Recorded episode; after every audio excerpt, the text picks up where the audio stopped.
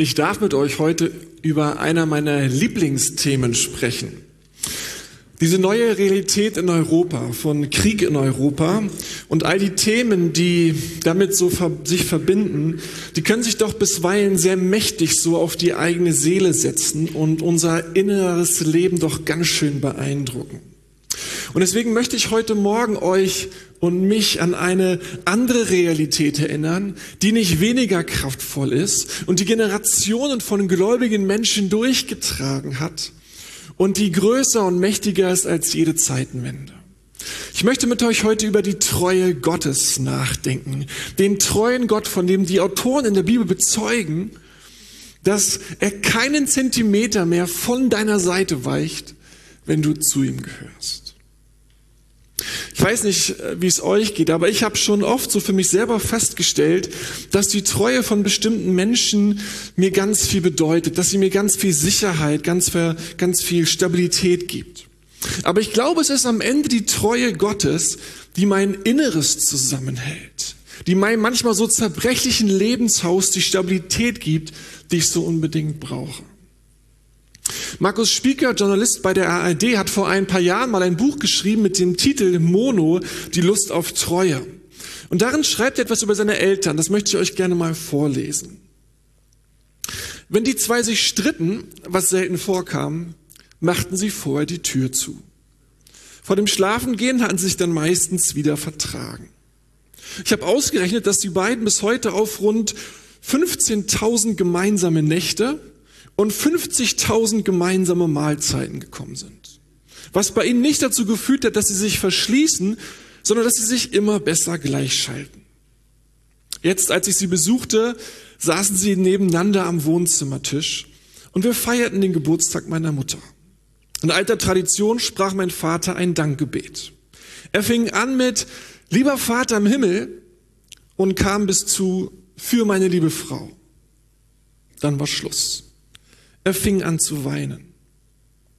Ich linste hinüber zu den beiden, die nun beide heulten und dabei Händchen hielten. Wenn wir solche Geschichten lesen, dann bekommen wir Lust auf Treue. Ich weiß nicht, was so in deinem inneren Resonanzraum anklingt, wenn du an die Treue denkst. Ob dich das so in ganz positive Schwingungen versetzt, ganz positive Bilder und Erfahrungen dir hochkommen, oder ob du denkst, ey, Treue, also für mich ist das eigentlich echt ein schweres Thema.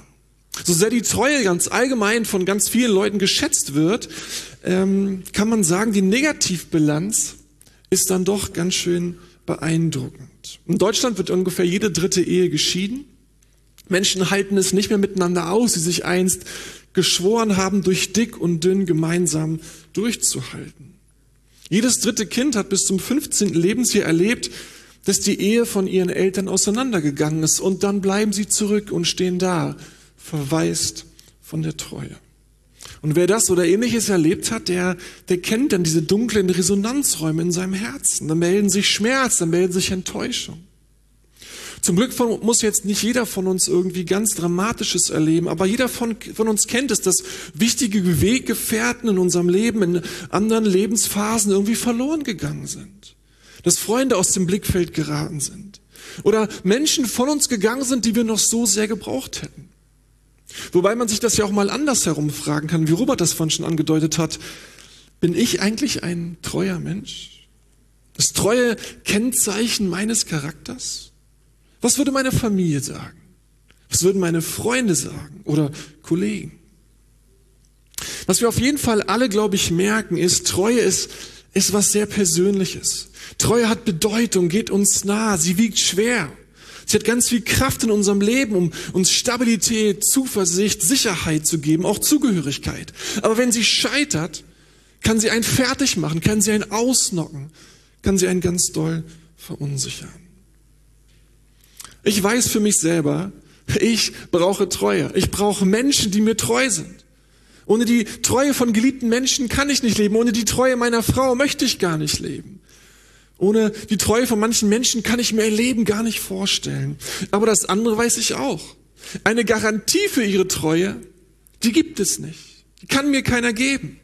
Und ob mir jemand treu ist und wie lange er mir treu ist, ist auch etwas, was ich nicht erzwingen kann. Es ist ein Geschenk, was mir immer wieder neu geschenkt wird.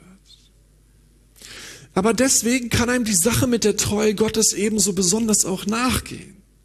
Deswegen hält dann am Ende die, die, die Treue Gottes das eigene Leben zusammen. Ich glaube, dass Gott möchte, dass seine Treue zu mir für mich so etwas wie eine Wirbelsäule ist, an der alles andere hängt, an der alles andere seinen Platz findet, aber was mein Leben trägt. Oder man könnte auch sagen, die Treue Gottes ist so etwas wie die Fassung, in die mein Leben hineingedreht ist, von der mein Leben gehalten wird, durch der das Leben fließt und ich, ich sicher und gehalten bin. Gerade wenn die Stürme mein Leben manchmal hin und her werfen, so bin ich doch in einer Fassung gehalten, in einer Fassung getragen. Vielleicht bist du heute hier zu Gast und denkst, na, das habe ich schon immer gewusst, dass Christen einfach ein bisschen bedürftiger sind als andere und dass sie jetzt so einen Gott brauchen, damit sie sich irgendwie festhalten kann.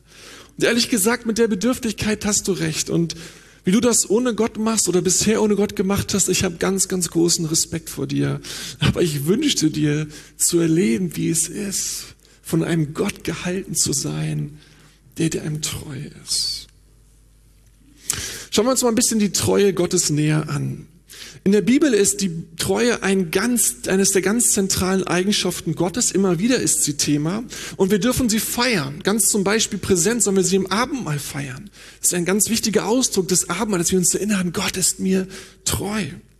Aber ich möchte euch heute einen Text vorlesen, der an die Gemeinde in Korinth geschrieben ist, von Paulus, der diese Gemeinde gegründet hat. Und ganz am Anfang schon seines ersten Briefes schwärmt er von der Treue Gottes. Ich lese euch das mal vor. 1. Korinther 1, die Verse 4 bis 9. Immer wieder danke ich meinem Gott dafür, dass er euch durch Jesus Christus seine unverdiente Güte erwiesen hat. Durch ihn seid ihr in allem reich geworden, reich an guten Worten und tiefer Erkenntnis, wie sie der Heilige Geist schenkt. Die Botschaft von Christus ist der feste Grund eures Glaubens. Darum fehlt bei euch keine der Gaben, die Gottes Geist den Glaubenden gibt. So wartet ihr darauf, dass Jesus Christus, unser Herr, für alle sichtbar erscheint. Er wird euch die Kraft geben, im Glauben festzubleiben und das Ziel zu erreichen. Wenn Christus dann zum Gericht kommt, wird euch niemand anklagen können. Gott ist treu. Er selbst hat euch ja dazu berufen, untrennbar mit seinem Sohn, unserem Herrn Jesus Christus, verbunden zu sein. Ich möchte mit euch ein, die Verse ein bisschen anschauen, möchte ein paar Punkte rausholen über die Treue. Aber mir ist gar nicht so wichtig, dass ihr jetzt irgendwie alle Punkte behaltet, sondern wenn dich ein Punkt anspricht, dann behalt ihn für dich, dann ergreif diesen Punkt. Bei den anderen kannst du gerne zuhören, aber du darfst dir gerne auch weiter drum drauf rumkauen. Ich würde mir wünschen, dass jeder von euch einen Punkt der Treue Gottes für sich mit nach Hause nimmt und den für sich heute so ergreift. Das erste, was auffällt, ist, Treue ist auch für Gott etwas Persönliches. Für Gott ist die Treue zu seinen Kindern oder zu seiner Gemeinde etwas Persönliches. Was immer er tut, tut er aus persönlicher Verbundenheit zu ihnen oder mit ihnen. Man könnte ja manchmal auch denken, Gott ist treu und er tut sie einfach aus einer gewissen Gradlinigkeit seines Wesens heraus. Oder weil er bestimmte Prinzipien hat, denen er gerne treu sein möchte und weil er dann eben auch konsequent ist. Treue ist was Gutes, also ist Gott eben treu. Vielleicht kennt ihr das noch von früher, wenn Leute, Lehrer, Eltern oder Vorgesetzte vor einem stehen und so ihre Regeln verteidigen. Was ich gesagt habe, habe ich gesagt. Ich habe gesprochen und dabei glaubt es auch. Ich breche mein Wort nicht. Das Leben lehrt einen dann, dass die wenigsten sich an das halten, was sie gestern noch erzählt haben. Aber es gibt solche Leute ab und zu noch und dann bewundern wir sie, weil sie denken, wow, ey, sowas gibt's ja gar nicht mehr. Wenn es aber über Gott heißt, dass er treu ist, dann ist mehr gemeint, als dass sein Wesen geradlinig ist oder dass er einem Prinzip anhängt. Weil Treue ist für Gott wirklich etwas Persönliches. Er bleibt seinen Kindern treu, weil er innerlich mit ihnen verbunden ist. Er hält sein Wort. Er, er hält, was er verspricht, weil er mit seinem Volk, mit seinen Kindern, dem Volk Gottes verbunden ist. Wenn du die Geschichten der Menschen in der Bibel studierst, dann wird es dich berühren, wie treu Gott mit ihnen umgeht. Und wo wir vielleicht schon lange Adieu gesagt hätten, sagen, lass mich in Frieden. Gott hält ihnen die Treue, weil er mit ihnen verbunden ist, weil sie zu ihm gehören. Es gibt das Buch Hosea im Alten Testament, in der faszinierend beschrieben ist, wie treu Gott ist, weil im Hosea heißt es, das Volk Gottes ist so entsetzlich mit Gott umgegangen ist, dass, dass Gott völlig konsterniert ist, wie dieses Volk ihn so behandeln kann, wie, wie sie ihn stehen lassen im Regen, wie, wie sie treulos an ihm sind. Und eigentlich sagt sich Gott, ich muss Schluss machen, es muss ein Ende geben, das ist nicht zu ertragen, so darf das einfach nicht sein. Aber dann erinnert Gott an sich, an seine Treue und lässt durch den Propheten ihm ausrichten, zum Beispiel Hosea 11,8, wie könnt ich dich aufgeben, Israel? Er hörte die Treue, diese tiefe Verbundenheit, die Ausdruck von Nähe ist. Mein Herz kehrt sich in mir um.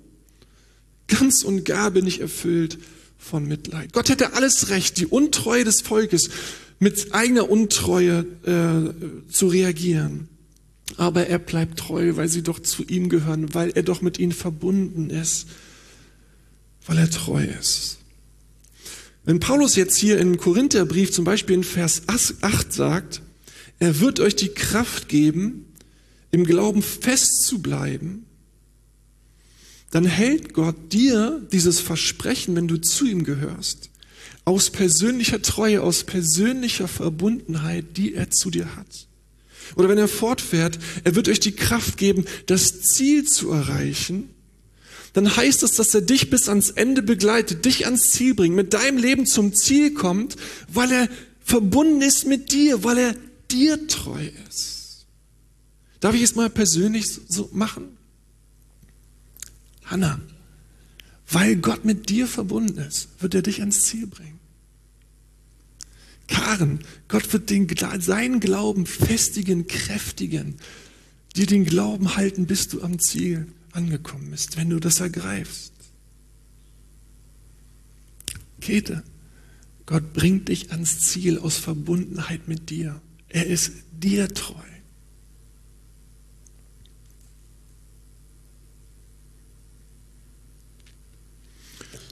Ein anderer Gedanke. Wie persönlich Gott seine Treue zu uns nimmt, zeigt sich unter anderem auch darin, dass er redet, dass er kommuniziert. Vers 5 bis 7. Durch ihn seid ihr in allem reich geworden, reich an guten Worten und tiefer Erkenntnis, wie dir der Heilige Geist schenkt. Die Botschaft von Christus ist der feste Grund eures Glaubens. Darum fehlt bei euch keine der Gaben, die Gottes Geist den Glaubenden schenkt. Paulus erinnert die Korinther, wie reich sie geworden sind. Durch Paulus haben sie Jesus kennengelernt, haben seine Worte gehört, haben gelernt, was für Gott wichtig ist, haben Gott kennengelernt, welche Eigenschaften Gott, wie er ist, was er für sie getan hat, was im Leben zählt, was sie hinterher erwarten wird. Und sie sind reich an, an geistlicher Erkenntnis dadurch, dass Jesus den Paulus geschickt hat und mit ihnen gesprochen hat. Und dann verweist Paulus auch auf den Heiligen Geist und die Gaben, die er schenkt. Und durch die Gott sich mitteilt und den einzelnen Gläubigen stärkt. Da gibt's die Gabe der Prophetie, die Gabe der Erkenntnis, die Gabe der Weisheit, die Gabe, die Auslegung der, der Sprachenrede. Durch all das redet Gott mit seiner Gemeinde, zu den einzelnen Gläubigen, kommuniziert er bis heute. Gott hätte sich ja theoretisch auch entscheiden können, naja, ich gebe euch die zehn Gebote und wenn ich mit Christus gekommen bin, dann ist aber auch mal genug. Aber Treue ist nicht stumm. Treue redet, Treue kommuniziert, Treue teilt sich mit. Und wo geredet wird, kann da Nähe entstehen, kann Vertrauen entstehen, kann Miteinander entstehen. Treue beginnt besonders in schwierigen Zeiten hier immer da, wo wir nicht den Hörer auflegen, wo wir nicht die Tür knallen, wo wir nicht die Sachen packen und ausziehen.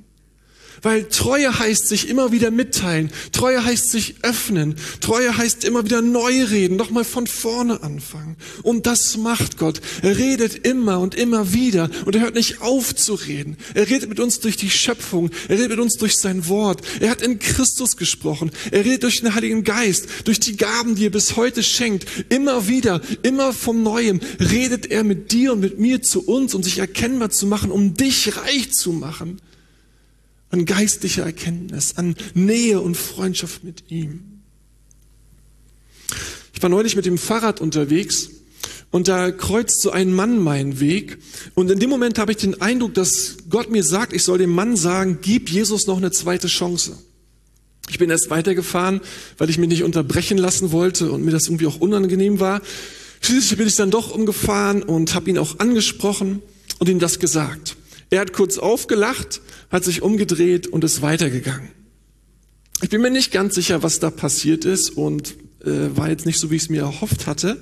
Aber ich meinte doch ganz kurz in seinem Gesicht gesehen zu haben, dass er wusste, wovon ich rede, dass, ich, dass es irgendwo angedockt ist auf etwas, was in der Vergangenheit bei ihm lag. Ich habe ihn dann auch einfach gesegnet innerlich und bin dann weitergefahren. Treue redet.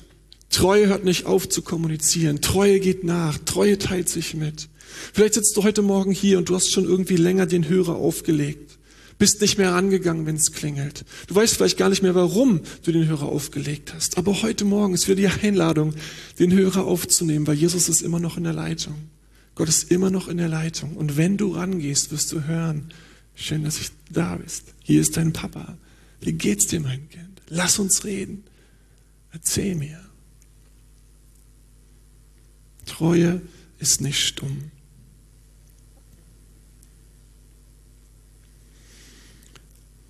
Ein anderer Gedanke. Treue zeigt sich immer ja dann besonders, wenn es schwierig wird. Treue ist, wird immer dann kompliziert, wenn es schwer ist, sein eigenes Wort zu halten oder Menschen aufgrund von Umständen oder Verhaltensweisen treu zu bleiben. Treue zeigt sich immer dann, wenn die Kosten steigen. Oder anders gesagt, Treue hat immer einen Preis. Wir kommen jetzt ja von Weihnachten her, ist schon ein kleines bisschen her, aber wir gehen jetzt auf Ostern zu, auf die größten Festtage unseres Glaubens. Und was wir da feiern ist, dass Gott unter einem immensen, hohen persönlichen Einsatz dieser Welt seine Liebe und uns Menschen seine Treue gezeigt hat. In unserem Text ist das nur angedeutet, zum Beispiel in Vers 8. Wenn Christus dann zum Gericht kommt, wird euch niemand anklagen können. Gott ist treu, hat euch selbst dazu berufen, untrennbar mit seinem Sohn, unserem Herrn Jesus Christus, verbunden zu sein. Paulus sagt, wenn wir im jüngsten Gericht eines Tages werden wir für unsere Vergehen und unsere Ungerechtigkeiten nicht mehr angeklagt. Warum? Weil jemand anderes für uns angeklagt worden ist. Und man könnte jetzt weiterführen. Warum werden wir nicht mehr schuldig gesprochen im jüngsten Gericht? Weil jemand anders schuldig gesprochen ist, wurde worden ist an unserer Stelle? Warum müssen wir im jüngsten Gericht keine Strafe mehr fürchten, weil jemand anders schon unsere Strafe getragen hat? Und das alles feiern wir an dem historischen Ereignis, was sich jetzt wieder jährt, an Karfreitag und Ostern. Dass Jesus, der Gottessohn, Menschensohn wurde und dass er den Himmel verließ, um auf dieser Erde zu wandeln, die Anbetung, die Herrlichkeit, die Schönheit, um hier die ganze Kälte, Ablehnung einer gottlosen Welt zu erfahren aber der nicht aufhörte zu lieben und am Ende sich eben anklagen, verurteilen und bestrafen hat lasse zu Unrecht, damit wir eines Tages im Himmel zu Unrecht Einlass bekommen und den Himmel geschenkt bekommen. Aber wisst ihr, diese Treue zu uns hat dem Vater seinen Sohn gekostet. Die Treue Gottes zu dir und zu mir hat ihm sein Kind gekostet. Und Jesus hat sie seine Unversehrtheit gekostet, seine Ehre, hat sie seinen Ruhm gekostet, sich da wie ein Verbrecher unter Verbrechern hinrichten zu lassen. Der, der den Himmel im Himmel wohnte, wird wie ein Verbrecher unter Verbrechern hingerichtet. Aber nicht nur damals also der Preis für Gottes Treue war hoch, immens hoch. Gottes Treue, für, für seine Treue bringt er Einsatz. Und das hat er damals getan und das tut er bis heute immer noch. Treue kostet Gott bis heute etwas. Zum Beispiel die Geduld, die er mit dieser Welt hat. Die Treue, die er, zu, die er zu dieser Welt hat, damit noch viele Menschen gerettet werden, bedeutet, dass er sich von den Eliten dieser Welt, die machen, was sie wollen, von den wissenschaftlichen Möchtegöttern, die den Schöpfer unter Himmels verleugnen, von jedem Rotzlöffel an der Straßenecke beleidigen lassen kann, ans Bein pinkeln lassen lässt, sich beschimpfen lässt. Man darf auf dieser Welt fröhlich den Schöpfer Himmels und der Erde leugnen. Sie dürfen sich über ihn lustig machen. Sie dürfen Witze erzählen. Sie dürfen, während sie sich selber feiern. Und da fällt keiner tot um, da kommt kein Blitz vom Himmel. Sie dürfen einfach fröhlich weitermachen. Gott investiert Treue, weil er sagt, ich will noch Menschen retten.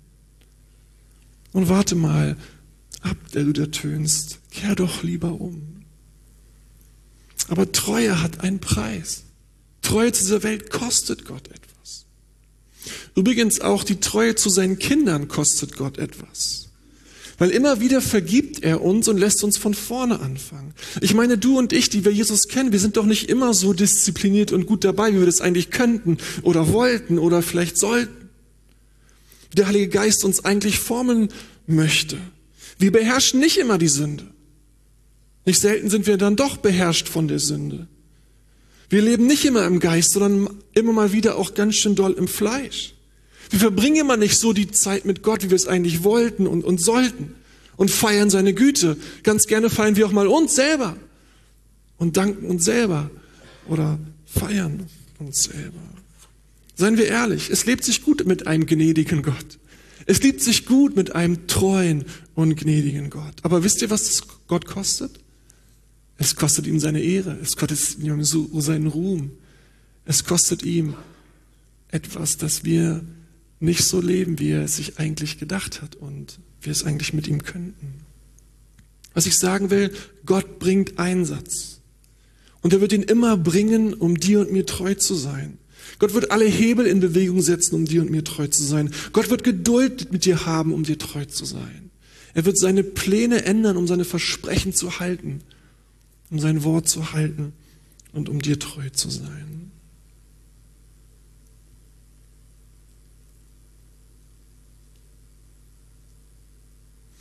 Ein letzter Gedanke, der schon angeklungen ist. Gottes Treue hat auch was mit Gnade zu tun. Vers 4. Ich danke meinem Gott alle Zeit für die Gnade Gottes, die euch gegeben ist in Christus Jesus. In ihm seid ihr in allem reich gemacht worden, in aller Wort und aller Erkenntnis. Daher habt ihr an keiner Gnadengabe Mangel. Paulus macht hier deutlich, dass die Treue Gottes eine Gnadengabe ist, ein Gnadengeschenk. Die Treue Gottes in der Bibel, die begegnet uns nicht in Zusammenhang mit großen moralischen Appellen. Also nach dem Motto, wenn ihr euch so und so verhaltet, na dann bleibe ich auch bei euch. Wenn ihr dies und jenes tut, na dann, dann will ich auch auftauchen. Nein. Die Treue Gottes fließt aus seiner Gnade heraus, die er zu uns hat. Und so wie wir die Gnade uns nicht erarbeiten, können wir uns auch die Treue Gottes nicht erarbeiten können. So wie die Gnade, so wie die Gnade keine Belohnung ist auf unsere Anstrengung, ist auch die Treue Gottes keine Belohnung für unsere Anstrengung. Anders gesagt, Gott ist treu, weil er treu ist. Paulus schreibt es in 2 Timotheus 2,13, wenn wir untreu sind, so bleibt er treu. Denn er kann sich selbst nicht verleugnen.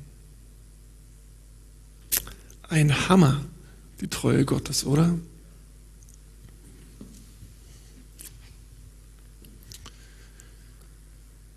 Die Treue Gottes ist wie eine Fassung, in die unser kleines Leben sich eindrehen kann, in der unser kleines Leben angedockt und gehalten und getragen werden kann. Die Treue Gottes ist das, wodurch dann das Leben Gottes zu uns kommt, wenn wir uns halten lassen. Wenn Menschen sich so in die Fassung Gottes, in die Treue Gottes einklinken, dann erleben sie eigentlich immer dasselbe. Nämlich, dass die Resonanzräume unserer Seele, die manchmal ganz schön dunkel sein können, dass sie sich wieder erhellen, wenn die Treue Gottes da hineinkommt und dass unser durchwühltes Leben wieder Statik bekommt, unser manchmal so chaotisches Leben wieder Kraft bekommt. Und dann merken wir auch die Risse, die Enttäuschungen, manche Dinge, die wir nicht verstehen, die werden heil bei der Treue Gottes, die werden heil weil die Liebe Gottes fließen kann, weil die Treue Gottes unser Leben hält. Und auch Umstände, die manchmal unklar sind, die uns manchmal verunsichern, da wissen wir, sie haben nicht das letzte Wort, weil der, der uns hält, das letzte Wort hat. Weil der, der uns trägt, das letzte Wort hat. So kostbar und schön ist die Treue Gottes.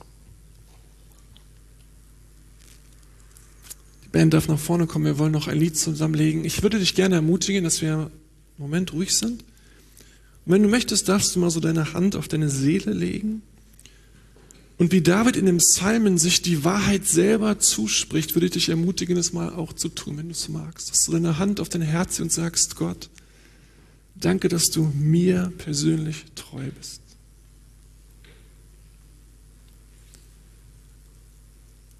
Danke, dass deine Treue mir gegenüber nicht stumm ist, dass du mit mir redest.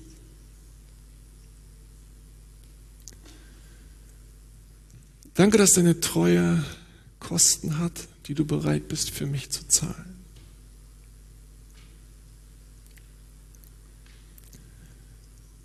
Danke, dass ich deine Treue nicht verdienen kann, dass du mir jeden Tag schenkst.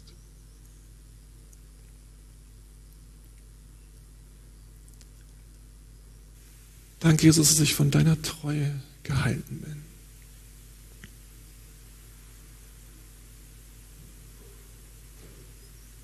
Wenn du noch einen Satz hinzufügen möchtest, darfst du das machen.